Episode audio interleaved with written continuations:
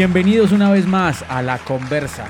Para los que están llegando por primera vez, este es un podcast hecho, pensado a la medida para aquellas personas que quieren aprender sobre desarrollo humano, sobre bienestar, sobre estilo de vida, sobre trabajo social, sobre coaching, sobre educación, sobre comunicación para el desarrollo, comunicación para el cambio de comportamiento, comunicación para la incidencia social. Muchísimas gracias a todos por estar escuchando hoy un capítulo especial porque vamos a estar celebrando la conmemoración del Día Nacional del Trabajo Social en Colombia, que es el 22 de octubre, en este caso el año 2020, así que este capítulo es un capítulo especial para conmemorar esta celebración. ¿De qué se trata este capítulo? Vamos a responder una serie de preguntas que llegaron a mí a través de una encuesta que pusimos a disposición de estudiantes de trabajo social. ¿Qué es lo que queremos trabajar eh, a través de estas preguntas? Pues básicamente son preguntas que me hacen a mí estudiantes de trabajo social con el único fin de aportar y dinamizar estas preguntas porque seguramente le van a dar respuesta también a otros estudiantes que puedan tener estas mismas preguntas más orientadas a qué, como a eso que quieren saber de lo que les espera con su futuro profesional. Y de la voz de quién, o más bien desde la experiencia de quién, de un trabajador social como yo que tengo la fortuna, la bendición, gracias a Dios, gracias a la vida, gracias a mi familia, a todos los que me han acompañado, tengo la fortuna de haber disfrutado este camino como trabajador social, de haber disfrutado de una muy buena trayectoria de experiencia en la profesión del trabajo social, que repito, gracias a Dios y a la vida y a tantas cosas que se ponen a favor, me han permitido llevar una vida con propósito y poner el trabajo social al servicio de la humanidad. Estas preguntas llegaron a mí a través de un formulario de Google que fue dinamizado a través de diferentes plataformas, eh, gracias también a la Universidad del Quindío y su programa de trabajo social. La Universidad del Quindío es una universidad que queda aquí, en el departamento donde yo vivo. Quindío y su capital es Armenia, que es un municipio.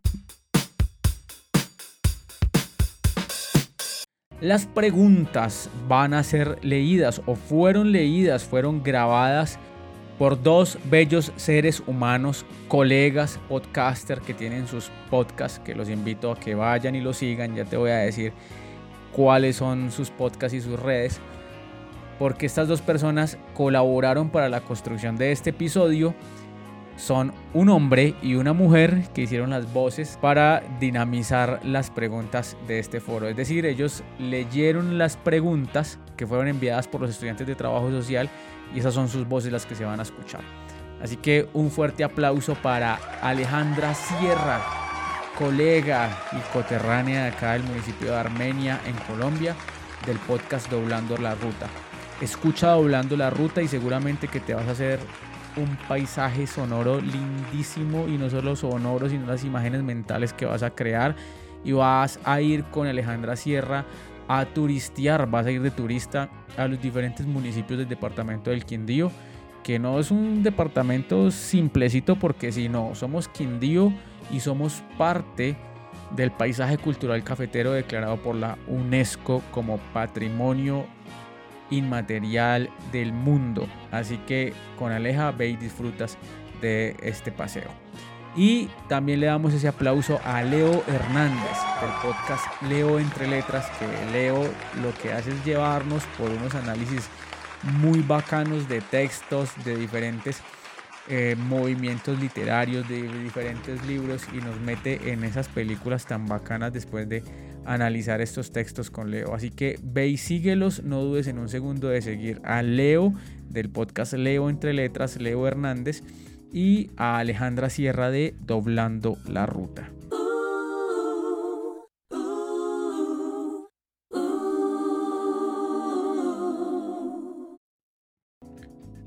Bueno, pero empecemos, vámonos en materia. Ahora sí, vamos a escuchar a Alejandra y a Leo. van a estar preguntando una y una, que son las mismas preguntas que si tú enviaste preguntas, aquí las, vas a escuchar. Si no, entonces son seguramente preguntas que te van a apoyar mucho si eres estudiante de trabajo social o ya egresaste o, eres trabajador social y, quieres reconocer otras experiencias, pues entonces seguramente que va a ser de gran aporte para ti eh, esto que vas a escuchar aquí, acá en este episodio del podcast de Mauro Conversa en conmemoración del Día Nacional del Trabajo Social en Colombia. Así que bienvenidos. Yo sé que todos, o al menos casi todos, disfrutamos de una buena conversación. Por eso estás acá, en tu podcast, mi podcast, nuestro podcast, el podcast de todos. Te invito a que conversemos. ¿Y de qué vamos a conversar? De cómo es vivir una vida con propósito, diciendo yo hice, yo fui, yo estuve, y no yo hubiera querido hacer, hubiera querido estar, hubiera querido ser. Te doy la bienvenida a la segunda temporada de Mauro Conversa y esta vez nos llamamos La, conversa. La Conversa. La Conversa. El espacio para conversar de formación en el ser, salud mental, estilo de vida y bienestar. Con tu anfitrión y siempre a tu servicio, Mauro Conversa. Quédate acá, no te desconectes y disfruta de la conversa.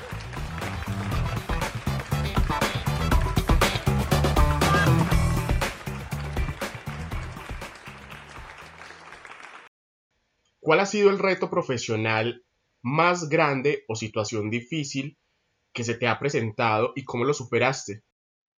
En el escenario del gobierno y la gestión pública, un gran reto ha sido conciliar la colaboración de actores políticos que son opuestos, es decir, pertenecen a partidos políticos opuestos y aún por encima de todo el bien común que propone una misión, sin embargo siguen habiendo tensiones.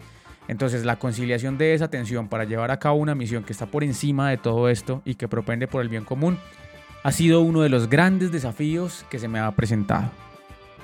Esta historia que les voy a contar es una historia que fue un gran reto que se presentó en mi carrera como trabajador social. Mira, trabajaba yo para una organización encargada de la reducción del consumo de sustancias psicoactivas.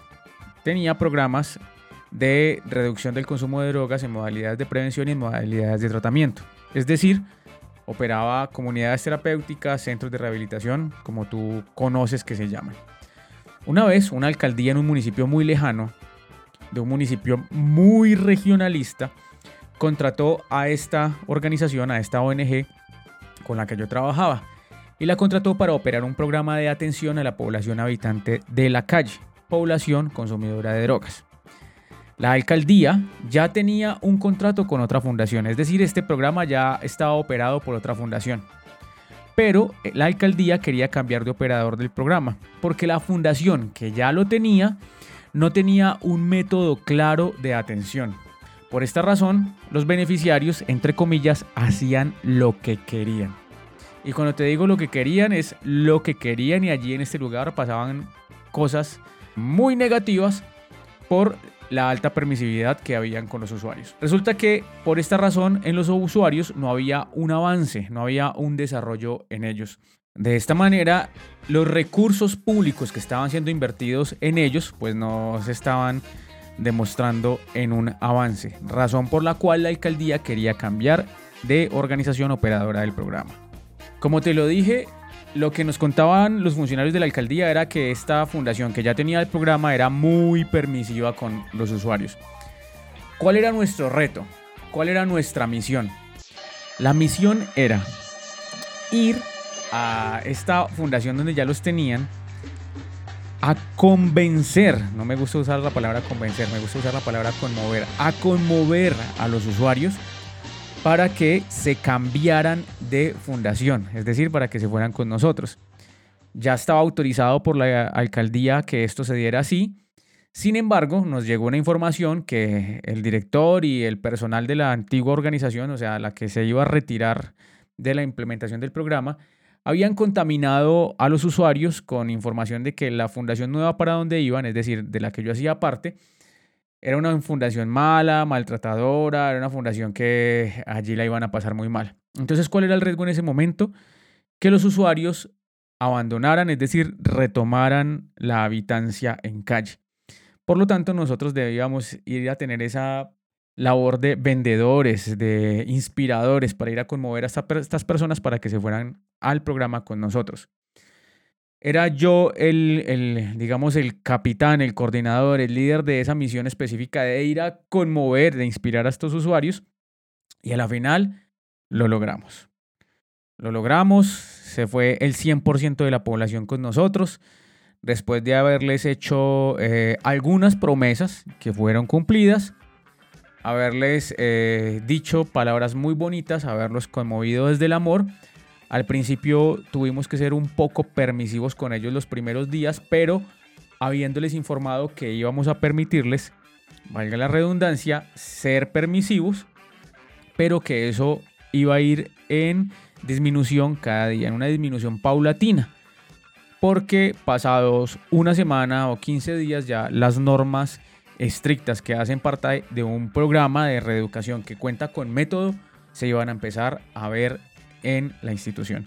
Este fue un reto grandísimo, eh, con mucho miedo que los muchachos beneficiarios del programa no se trasladaran del programa para irse a beneficiar con la intervención y en la institución que nosotros les proponíamos. ¿Tú trabajas en compañía de otras personas profesionales o te corresponden las misiones a ti solo? Con otros profesionales. Recuerden la importancia del pensamiento complejo, es decir, la teoría de la complejidad. Generalmente, en las organizaciones la intervención social se realiza desde la perspectiva interdisciplinar. Regularmente, en una intervención de tipo social se trabaja con profesionales de las ciencias humanas como la psicología, el desarrollo familiar, el desarrollo social y las licenciaturas.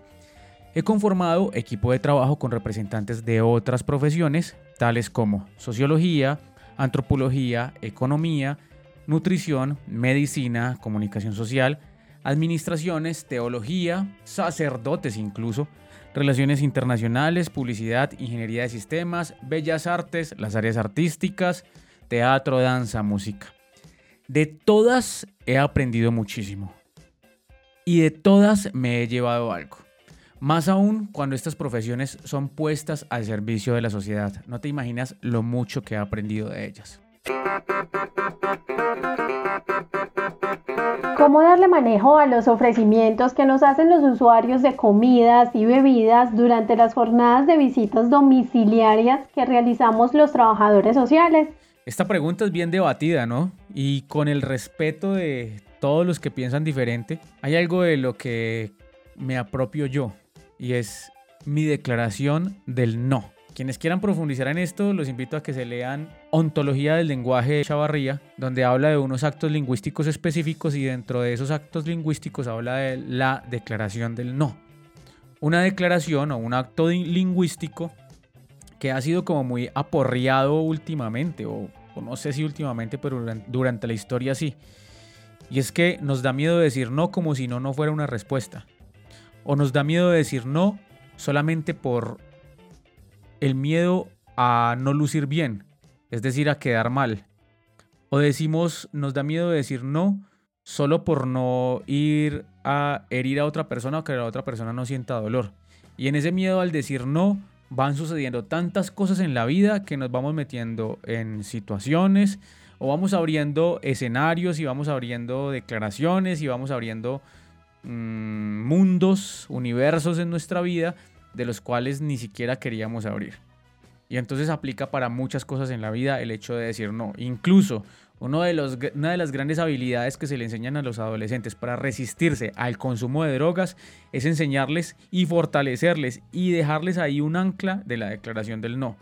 Es decir, que aprendan a decir no cuando les ofrecen drogas. Porque sabemos que los adolescentes dicen, les da miedo decir no solamente por no quedar mal, solamente por lucir bien, solamente por la aceptación. Ya me estoy yendo a los extremos, pero lo mismo sucede con nosotros. Pues simplemente ante un ofrecimiento y que no queremos recibir, simplemente decimos no, muchas gracias. Pues no lo vamos a hacer de manera fría, de manera hiriente, simplemente lo acompañamos con un gesto, con el lenguaje corporal, con otros paralenguajes que lleven a disminuir el frío no y simplemente decimos no. Para eso yo tengo una historia bien bacana te la quiero contar así de manera rápida. Una vez en mi práctica profesional, la trabajadora social que estaba en la tutoría de mi práctica profesional familiar eh, programó toda una serie de visitas familiares de toda una mañana. Es decir, visitas domiciliarias de 8 de la mañana, de 9 de la mañana, de 10 de la mañana, de 11 de la mañana, de 12. Eso suman como unas 5 visitas, visitas domiciliarias. Eso fue un lunes.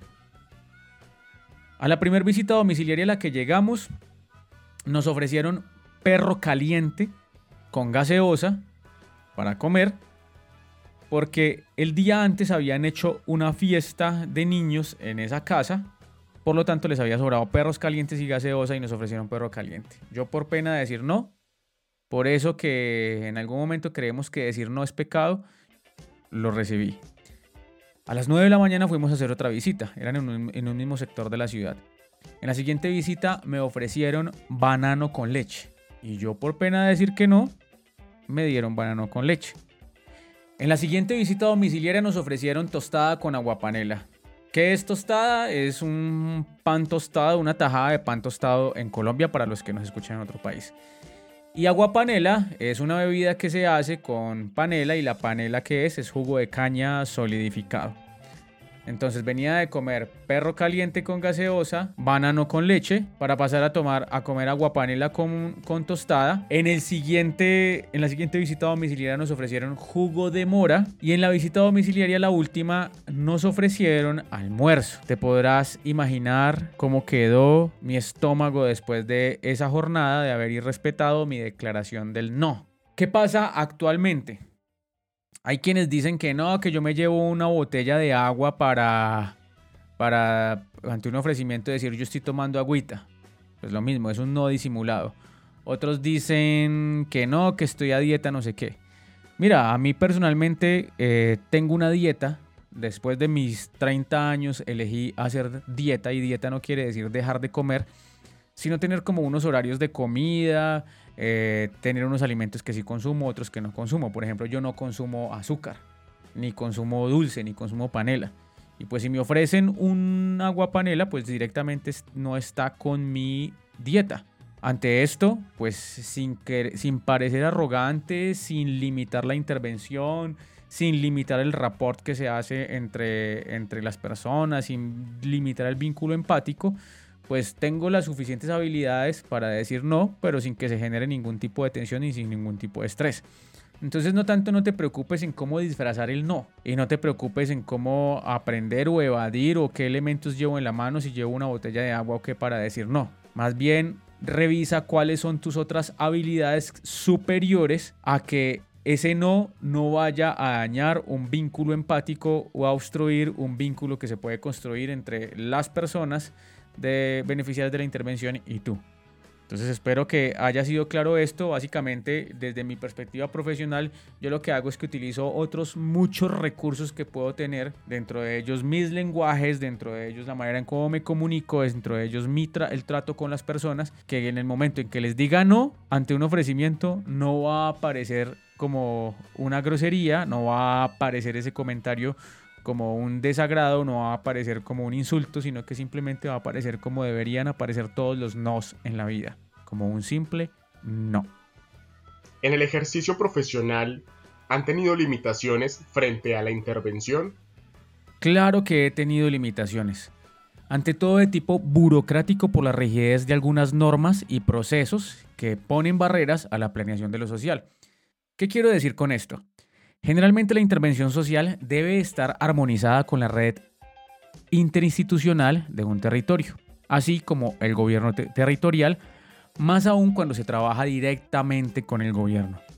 De acuerdo con esto, los asuntos de gobierno tienen procesos que a veces parecen ser muy rígidos y presentan barreras, que en el caso de que nosotros o nuestro proyecto de intervención social con el que trabajamos no esté armonizado con la planeación interinstitucional la planeación institucional territorial pues puede verse limitado. Un ejemplo concreto es, estás coordinando un programa de intervención a familias en barrios.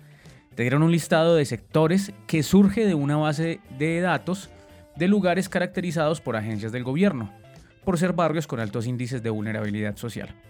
Llegas a ese barrio a caracterizar y convocar familias y te das cuenta que este barrio está sobreintervenido. Es decir, Allí hacen presencia diferentes programas del Estado, razón por la cual tanto las personas como el mobiliario social, es decir, la caseta comunal, los parques, los escenarios deportivos, están ocupados con las diferentes actividades que se realizan entre semana. Es allí donde reconocemos la importancia de revisar y más que revisar, armonizar los planes de acción de las diferentes organizaciones del Estado, tanto públicas como privadas, con el fin de también conciliar el apoyo interinstitucional que se requiere de unos con otros para el cumplimiento de las metas sociales que tenemos todos, las instituciones, las ONGs, las instituciones públicas, privadas y el Estado mismo. ¿Cuál es la función principal en una IPS y cuál es la función principal en una EPS? No lo sé, no he trabajado en un escenario de este tipo.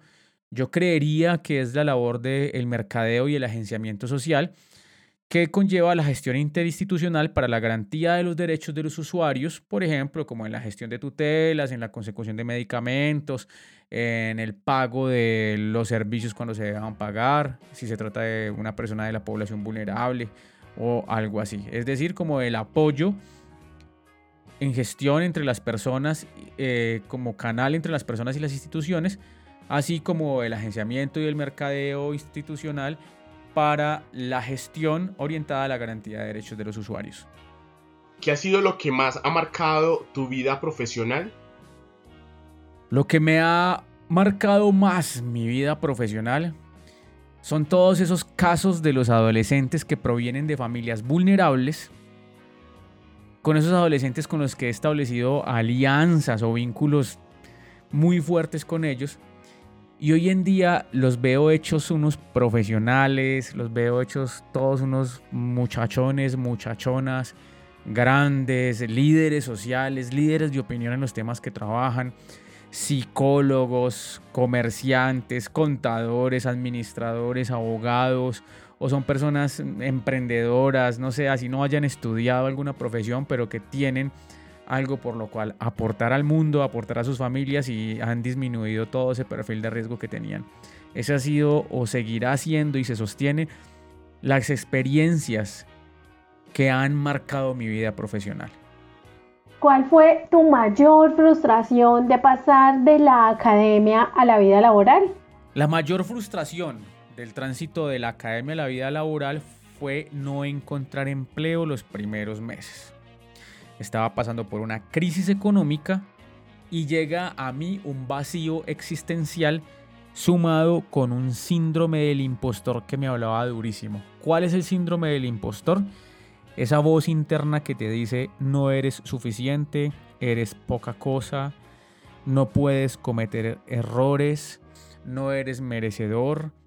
Todo eso que nos lleva a sentirnos chiquiticos. Tenía un vacío existencial grandísimo en el que no sabía por dónde echar, por qué camino coger. Sin embargo, esto se fue disminuyendo cuando fui llevando a cabo acciones que le daban sentido a mi labor profesional. ¿Cuáles? Tener llamadas institucionales, ofrecer mis servicios como voluntario, establecer contactos, tener reuniones, presentar a... Em, portafolios de servicio, presentar hojas de vida, es decir, hacerme activo en un mercado laboral. Ahora, cuando ya estoy al otro lado de, la película, me pregunto por qué permití que eso pasara si a la final esa crisis se presentó en el tránsito de la culminación de mis materias que fue en diciembre del año 2008 y febrero del 2009 cuando tuve mi primer trabajo, mi primer contratación. Entonces en esa brecha, pues cómo iba a esperar conseguir trabajo si ni siquiera el título lo tenía, porque el título profesional, el grado, la ceremonia de grado se dio en abril del 2009. Entonces no debía, no tenía por qué estar con esa crisis emocional por no encontrar trabajo. Que a la final el trabajo o el empleo yo mismo lo podía crear. Danos un consejo para las generaciones futuras de trabajo social. Una muy buena recomendación que yo le doy a las generaciones próximas del trabajo social es que armonicen su acción con las prácticas de la innovación social. Esto implica estar actualizados y usar los beneficios que ofrece Internet. Y súper importante, estar a la vanguardia con la cuarta revolución industrial o la industria 4.0.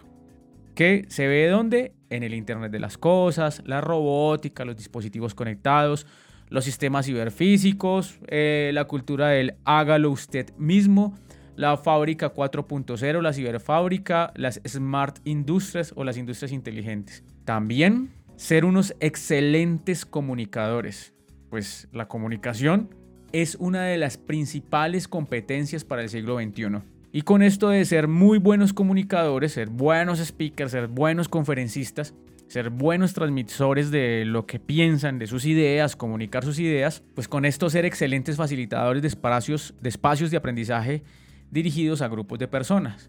Con esto me refiero a qué? A ser unos excelentes talleristas, entrenadores, coaches, consultores, educadores sociales, asesores, en fin, personas que saben comunicar sus ideas, pero comunicarlas para facilitar espacios educativos, espacios de aprendizaje con otras personas. ¿Te has sentido atraído por alguna usuaria? ¿Cómo evitar que se creen vínculos afectivos entre el profesional y el usuario? Nunca me he sentido atraído por una usuaria. Nunca. He sabido de casos de colegas que les ha pasado y de acuerdo a lo que les ha pasado puedo concluir lo siguiente. Y es, ¿cómo evitar caer en esos vínculos? Pues la respuesta es comunicar cuando esté pasando la vinculación afectiva o el gusto o lo que esté sucediendo, a quién se le comunica, a los compañeros de trabajo, al director del equipo, al jefe del equipo, comunicar en un espacio íntimo, en un espacio de conexión con tu vulnerabilidad, en un espacio del reconocerte como ser humano, comunicar que estás sintiendo algo por esa persona o que esa otra persona te está comunicando, te está diciendo a ti que siente algo por ti. Es decir, contarle al mundo, abrir la situación, abrir la situación. Por ahí hay una máxima de Carl Jung que me gusta mucho que dice, todo lo que niegas te ata, todo lo que aceptas te libera y te transforma. De esta manera entonces comunicar, aceptarlo y pedir ayuda. ¿Cómo actuar en caso de abuso sexual a menores de edad? La mejor manera de actuar ante un caso de abuso sexual con menores de edad es activar la ruta de atención, la ruta de atención que nos propone nuestro Estado colombiano. En este caso, la que se armoniza desde el Sistema Nacional del Bienestar Familiar con el Instituto Colombiano del Bienestar Familiar, con la Fiscalía, con la Policía. Allí contamos con personal experto para atender este tipo de casos, así que lo mejor siempre va a ser comunicar, denunciar, activar rutas de atención. ¿Qué tan difícil es conseguir trabajo? Dar una respuesta de lo difícil que es conseguir empleo sería una respuesta muy subjetiva porque para mí no ha sido difícil conseguir empleo o dicho en otras palabras, ha sido muy fácil conseguir empleo.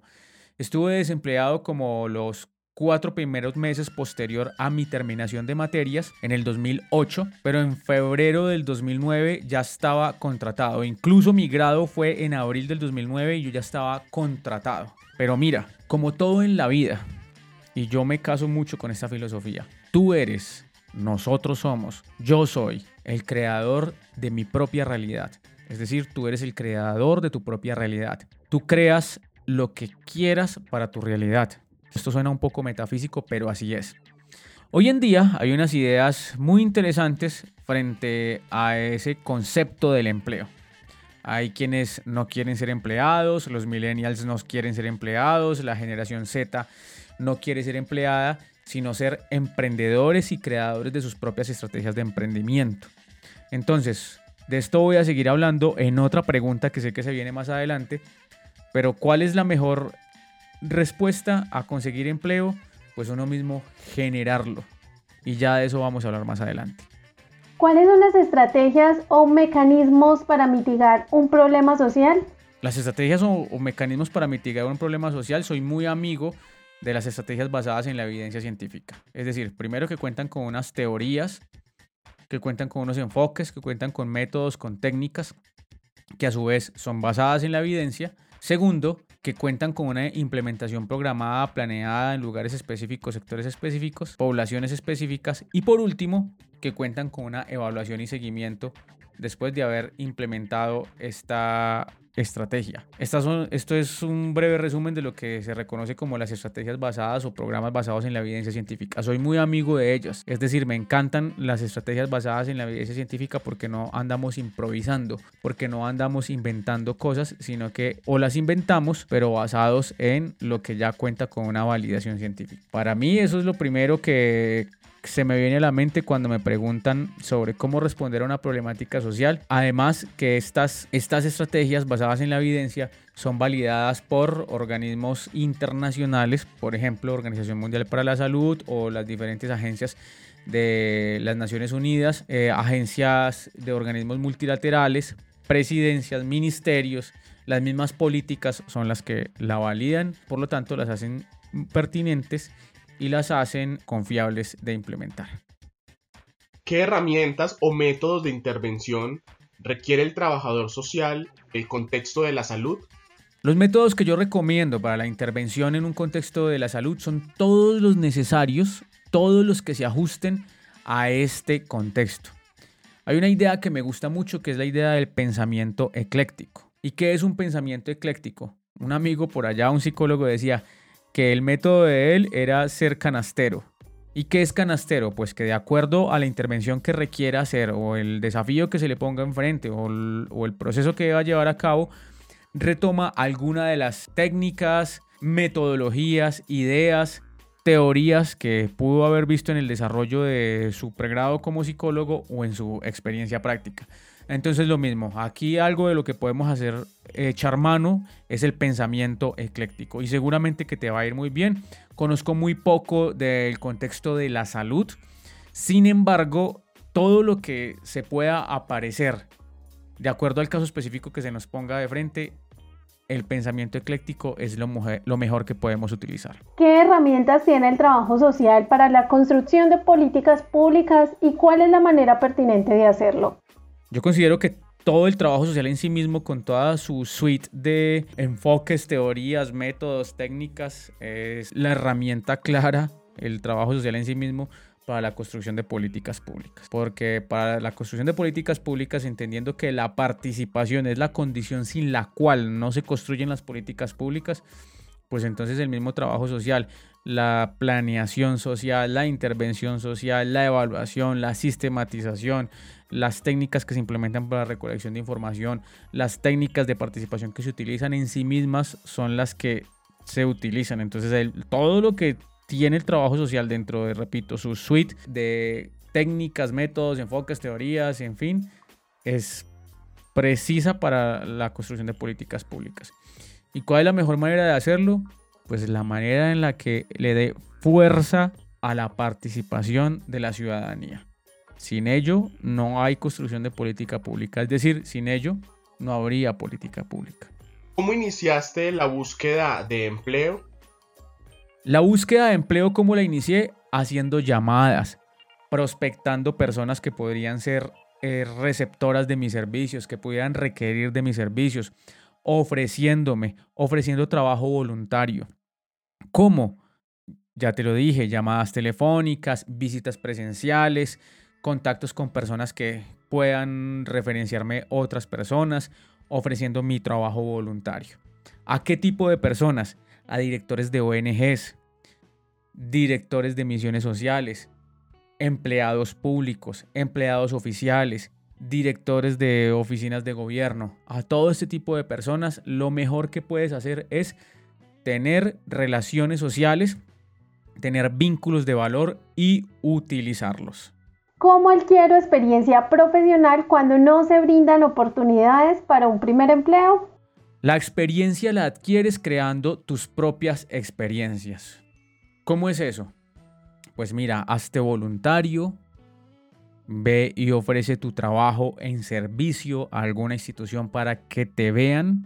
Sucede mucho hoy en día, me pasa mucho a mí con mi emprendimiento personal yo estoy empleado, sin embargo quiero acumular horas de vuelo y quiero eh, atraer clientes para mi emprendimiento personal. Entonces, ¿qué hago? Doy conferencias gratis, doy talleres gratis, hago webinars eh, virtuales gratis, doy clases virtuales gratis. Es decir, voy acumulando horas de vuelo y también voy creando potenciales y prospectos de clientes para mi emprendimiento personal en, los, en lo tema de lo social. Crea tus propias experiencias, tales como créate un taller, crea sesiones educativas, crea una consultoría individual, crea una asesoría. ¿Cómo puede ser eso? Es la, pregunta. Me ha pasado. Me ha pasado ante todo cuando estudié coaching que uno de los grandes desafíos era salir de estudiar coaching, egresar para llevar a cabo qué tipo de acciones, es decir, ahora cómo me muevo en el coaching, es decir, fue como mi segundo grado de mi segunda carrera. Pues cómo fue eso? Lo mismo, creando mis propias experiencias de talleres, mis propias experiencias de consultoría, mis propios paquetes, es decir, mi propio portafolio de servicios. ¿Para qué? Para llevarlo a cabo, a ofrecérselo a el mundo. Entonces, si no encuentras empleo, pues crea tus propias experiencias, crea tus propios eh, servicios, crea tus propias eh, acciones, tu propio emprendimiento para vendérselo, para ofrecérselo a otras personas, al mundo, más ahorita con la democratización de la educación y de la información que existe gracias al Internet, que puedes estar en el propio estudio de tu casa y conversando con personas de otros países. Entonces, créate un taller virtual, créate una, una asesoría, créate una consultoría y ante todo pendiente siempre de estar vinculado a las diferentes plataformas digitales que te habilitan, que te Mm, impulsan, que te muestran que es una vitrina para ti como oferta laboral para el mundo. ¿Cómo evitar caer en la desesperación de no encontrar un primer trabajo debido a los ciertos años de experiencia profesional que solicitan en las vacantes? Evitas caer en la desesperación simplemente haciendo consciente que no eres una víctima, que no estás desesperado, sino que estás en un momento de transición porque acabas de salir de tu pregrado. Crea tus propias experiencias de empleo, de emprendimiento, hazte voluntario, empieza a acumular horas de vuelo, empieza a acumular millas como trabajador social y muéstrate al mundo en ese trabajo voluntario como una oferta irresistible de la que los demás no se pueden, valga la redundancia, resistir. ¿Cómo es eso? Pues no sé, cuando estamos en un supermercado nos dan muestras gratis de productos, es decir, nos, nos, muestran sus ofertas irresistibles. Ahora bien, ¿cuál es el escenario en el que tú te puedes mostrar como una oferta irresistible? Es decir, las pruebas, las muestras gratis que vas a dar, así que empiézalas a dar. ¿Cuáles han sido los principales interrogantes que has tenido para aplicar a un empleo en el cual no posees la experiencia? Ante estos interrogantes para aplicar a un empleo del que no poseo experiencia, pues se me viene a la mente qué es lo que debo conocer en materia del empleo al que postulo. Por ejemplo, en algún momento se me presentó una oportunidad de empleo para trabajar en una petrolera, en un pozo de explotación de petróleo. Yo de esto ni idea. Entonces, ¿qué hago? Consulto colegas que tengan esta experiencia, consulto líderes de opinión en el tema, consulto textos, consulto videos, consulto podcast, es decir, toda la información tanto física como digital que exista en el tema. Pero lo más importante es consultar colegas, amigos, personas, referencias que me puedan informar sobre eh, la misión específica a la que me voy a postular. ¿En qué línea epistémica estás realizando tu intervención profesional? Mi intervención profesional no se basa en una línea epistémica, se basa en pensamientos, en filosofías, en metodologías, en métodos, en enfoques. Te los comparto. Me gusta mucho, mucho el pensamiento brasilero de la educación popular. Me gusta mucho, mucho toda esta escuela que se ha venido desarrollando en Perú y en América Latina ha tomado mucha fuerza, que es la facilitación de talleres grupales, todas las técnicas de facilitación, outdoor training, el aprendizaje experiencial. Me encanta este tipo de, herramientas. Me gusta mucho eh, el abordaje sistémico de la familia cuando se trata de, de intervención familiar y por supuesto la teoría constructivista. Además que ahorita con mm, los temas de innovación social, me encanta la innovación social y todo esto, esta nueva comunidad, toda esta nueva manera de conversarnos unos con otros, estas maneras de unirnos unos con otros que se está construyendo gracias a la tecnología y a la cuarta revolución industrial. ¿Cuáles de las expectativas que tenías cuando eras estudiante te han cumplido en el escenario laboral profesional? Yo tengo una respuesta ante esta pregunta. Eh, mis expectativas, ¿cuáles se han cumplido? Pues te puedo decir que todas. Todas se han superado. Todas se han cumplido y han estado por encima de ese límite del cumplir. Se han superado. Y cada día me aterro de las cosas buenas y lindas que trae el trabajo social y nunca me arrepentiré de haber estudiado trabajo social.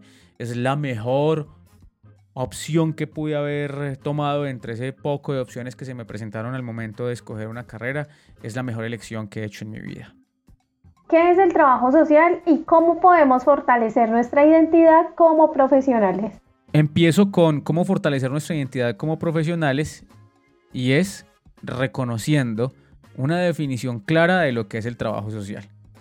Es decir, creando tu propio speech. ¿Qué es un speech? Un microdiscurso de 30 segundos de un minuto de lo que es el trabajo social, cómo se hace, cómo se lleva a cabo, los contextos donde se realizan y cuáles son las maneras de implementarlo. En fin, es como cuando un vendedor presenta su producto en un corto discurso de 20, 30 segundos, un minuto. Para mí, ¿qué es el trabajo social? Son todas aquellas acciones, intervenciones orientadas al beneficio de la sociedad por lo tanto de las familias, por lo tanto de los individuos, orientadas también al desarrollo humano, al bienestar de la misma sociedad. Podría quedarme aquí definiendo por mucho rato qué es el trabajo social, pero básicamente lo miro muy desde el enfoque de el bienestar. Lo veo mucho desde ese enfoque orientado al bienestar, orientado al desarrollo. ¿Cómo trasladar las teorías y los conceptos de nuestra profesión a la realidad? ¿Cómo saber si es la teoría acertada? Las teorías son estáticas, son frías. Estas toman vida, toman cuerpo, toman emoción, toman lenguaje cuando se contextualizan en la práctica de la intervención. Se reconoce la teoría adecuada cuando reconoces el propósito, es decir, cuál es el propósito, ante todo el propósito de servicio, es decir, los para qué, qué quieres lograr con esa población o con ese sector específico donde vas a poner, donde vas a llevar a cabo la intervención social. Y para ese buscar propósitos y, y buscar para qué es, hay una herramienta fundamental que es el diagnóstico de la población. ¿Cómo fue tu experiencia con las primeras intervenciones? Mi experiencia en las primeras intervenciones, como todo en lo que eres primero en la vida, genera ansiedad, genera nervios. Sin embargo, cuando estamos ahí en el momento de la intervención, pues nada de eso aparece porque ya nuestro cuerpo, nuestra emoción, nuestro lenguaje genera los recursos para que no se vea todo eso que de pronto sentimos.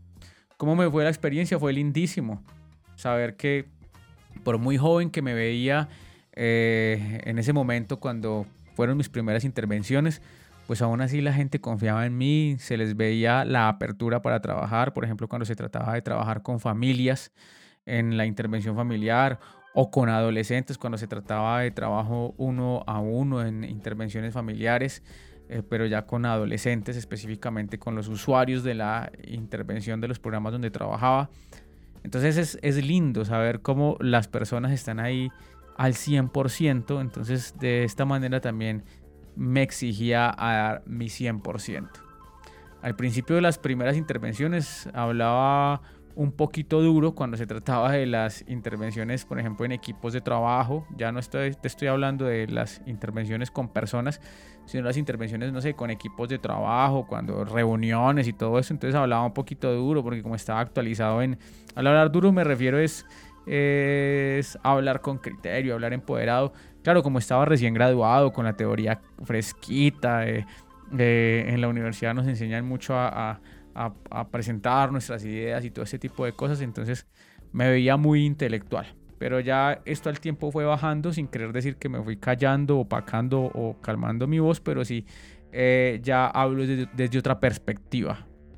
Incluso antes hablaba mucho sin importar lo que, lo que se dañara o cómo fuera a interferir en relaciones humanas. Ya hoy en día sí la pienso muchísimo antes de abrir la boca. ¿Cómo lograr generar los vínculos con las personas de una manera que estos nos sirvan como un soporte para nuestro proceso con ellos? La mejor manera de construir vínculos fuertes con las personas siempre va a ser, primero, la empatía. Segundo, la autenticidad. No ser la copia falsa de alguien que no eres. Tercero, muy importante y algo que a muchos les da miedo, a mí esto no me da miedo, es conectar con tu vulnerabilidad, conectar con mi vulnerabilidad, es decir, mostrarme como una persona vulnerable, como una persona que siente, como una persona que emociona, como una persona que ha pasado por situaciones en su vida, como una persona humana, porque a veces nos volvemos es como robots, como si la realidad no fuera con nosotros. Cuarto, una gran carga de carisma que te haga una persona magnética y por último la sensibilidad. Demostrar sensibilidad pero que no sea inventada, estaba muy ligada con la autenticidad, sino, sino una sensibilidad verdadera. Una sensibilidad hacia qué? Hacia el contexto, hacia la realidad, hacia las situaciones problemáticas que estamos interviniendo. ¿Cuál ha sido tu mejor experiencia en intervención? Mi mejor experiencia de intervención es trabajar con un programa del nivel nacional en Colombia que se llama el programa Familias Fuertes, Amor y Límites. Es un programa hermoso que dura siete semanas, son siete sesiones educativas de dos horas con grupos de familias de 12 personas. Es un programa para la prevención del consumo de drogas, pero que también va orientada a, otra, a la prevención de otras problemáticas psicosociales es una experiencia lindísima. Siempre me va a gustar el programa Familias Fuertes. Desde el 2012 vengo siendo facilitador de esta estrategia. Vengo haciendo parte de esta estrategia y me encanta. La educación familiar, específicamente en este programa basado en la evidencia científica, me encanta, me gusta mucho. Cuando salimos de la U, nos acordamos de todo lo que estudiamos, realizamos el trabajo por instinto cuando salimos de la U, claro que nos acordamos de las cosas. Yo me acuerdo de las clases con mis profes y disfruto mucho cerrar los ojos y acordarme de las clases con mis profes. Y de lo que no me acuerdo, pues entonces lo consulto. O no tanto lo que no me acuerdo, sino lo que se me va olvidando, lo consulto para reforzarlo constantemente. Hay cosas que se hacen por por instinto, pero no es el instinto porque sí, porque nací con ese tipo de instintos o maneras de actuar, no, sino que se hacen es por el instinto que la misma carrera va forjando en nosotros o va creando en nosotros. Esa misma manera de saber calibrar lo social, de saber observar lo social, de saber observar las personas y no solamente observarlas, sino, esta palabra me gusta mucho, calibrarlas es decir, reconocimiento de sus emociones, reconocimiento de sus estados de ánimo, reconocimiento de realidades, que surge de qué? No de un instinto en sí mismo, sino de todas esas eh, mm, imaginarios, esos lentes, ese observador, esas creencias que se nos van construyendo en el ejercicio de la fundamentación en el pregrado y de la práctica en el pregrado. ¿Cómo conservar la autonomía profesional cuando se elabora para una entidad pública o privada? La respuesta a esta pregunta puede ser un poco contradictoria y es que genera polémica. A mí, por ejemplo, con esto de la autonomía profesional, si se quiere conservar dicha autonomía, la mejor manera es ser contratista. Pero ser un contratista como aquel contratista que se le respeta el ser contratista, es decir, que se puede mover en otros escenarios, trabajar en otros escenarios, tener otros contratos y no casarse con ciertas cosas que se deben casar los profesionales que trabajan de planta en una institución. Entonces ahí es una buena manera de conservar la autonomía profesional. Ahora, si lo que los profesionales del trabajo social quieren es una autonomía profesional que les permita planear como quieran, pensar como quieran o llevar a cabo sus, poner en, en el contexto sus pensamientos como quieran, sus propias metodologías, sus propias filosofías, bueno, sus propias intervenciones, programar como quieran, pues la mejor manera es no ser empleados, sino ser emprendedores, tener sus propios emprendimientos, tener sus propias acciones eh, individuales, independientes, que los lleven a proponer sus propias intervenciones. Eso tal vez montar su propia ONG, implementar sus propios proyectos sociales, desarrollar sus propias ideas. ¿Cómo enfrentar las barreras de la burocracia el desempeño de nuestra profesión? Para mí la mejor manera, este es el as bajo la manga, para enfrentar las barreras de la burocracia son conociendo la ley. Conociendo la ley. Y aquí es donde pongo el ejemplo de los músicos jazzistas. Jazzistas del jazz. El jazz es un género musical de improvisación. Es muy virtuoso a aquella persona, aquel músico que interprete jazz.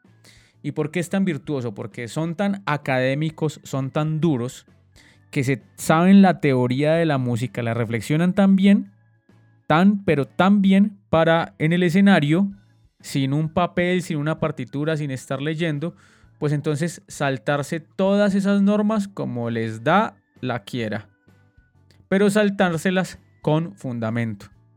Entonces, la mejor manera de enfrentar las barreras de la burocracia es conociendo la ley. En este caso no para saltárnoslas, pero sí para apropiarnos de ella y ser estratégicos con la ley, con las normas, conociendo los planes de desarrollo del municipio donde vivo, del territorio donde vivo, del país donde vivo y conociendo las agendas de gobierno. En algunos países o sectores los llamamos planes de desarrollo, en otros los llamamos agendas de gobierno y dentro de ellas también las políticas públicas. ¿Qué estrategias has utilizado en la intervención profesional con la población durante la pandemia generada por el COVID-19? Uy, qué rico responder a esta pregunta. Las estrategias que he utilizado para trabajar con la población durante la pandemia de COVID-19 han sido mis estrategias comunicativas. Es decir, todos los recursos de cuerpo, emoción, lenguaje, arte escénica, manejo de la voz para el ejercicio profesional a través de cámaras. Eso es lo primero. Lo segundo, la creatividad. Es decir, que haya unas muy buenas eh, sesiones educativas, que se realicen unos muy buenos espacios educativos a través de cámara, pero valiéndome un muy buen recurso de la creatividad. También he consultado buen rato sobre cómo hacer que el vínculo presencial, que el vínculo virtual se sienta como un vínculo presencial. Es, decir, la construcción de un vínculo presencial virtual. Suena raro y chistoso de creer, pero sí existe y he sido usuario de este tipo de metodologías y se puede lograr. Entonces he utilizado esa estrategia mucho del, aprender el manejo de la cámara, aprender aprenderlo y utilizarlo, el manejo de la cámara, el manejo de los recursos corporales, el manejo, hace poquito aprendí a manejar títeres, aprendí para trabajar con niños y con adolescentes. Aprendí también la lectura en voz alta o animación a la lectura que también me encantó. Es decir, todos estos recursos muy basados en la creatividad, en el arte, en la expresión, han sido unos recursos grandísimos, grandísimos para el trabajo durante la cuarentena por pandemia del COVID-19. Esa es la primera. Y el segundo es la gamificación.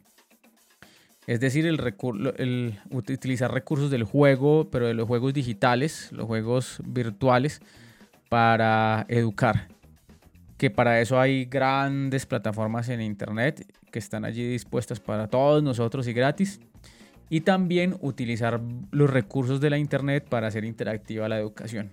Entonces todos los recursos, por ejemplo, que propone la suite de Google, los recursos que se proponen en Internet como juegos, como eh, como retos de, pensamiento, también los videos y pues, el podcast, este episodio que tú estás escuchando del podcast de la conversa y el mismo podcast ha sido una de las grandes estrategias que he utilizado que también en algún momento utilizando el recurso de la voz y el recurso de los software de grabación y todo esto, he utilizado este recurso para llegar a las poblaciones a través de audio talleres, a través de talleres, cuñas de radio, programas de radio. Ha sido muy interesante.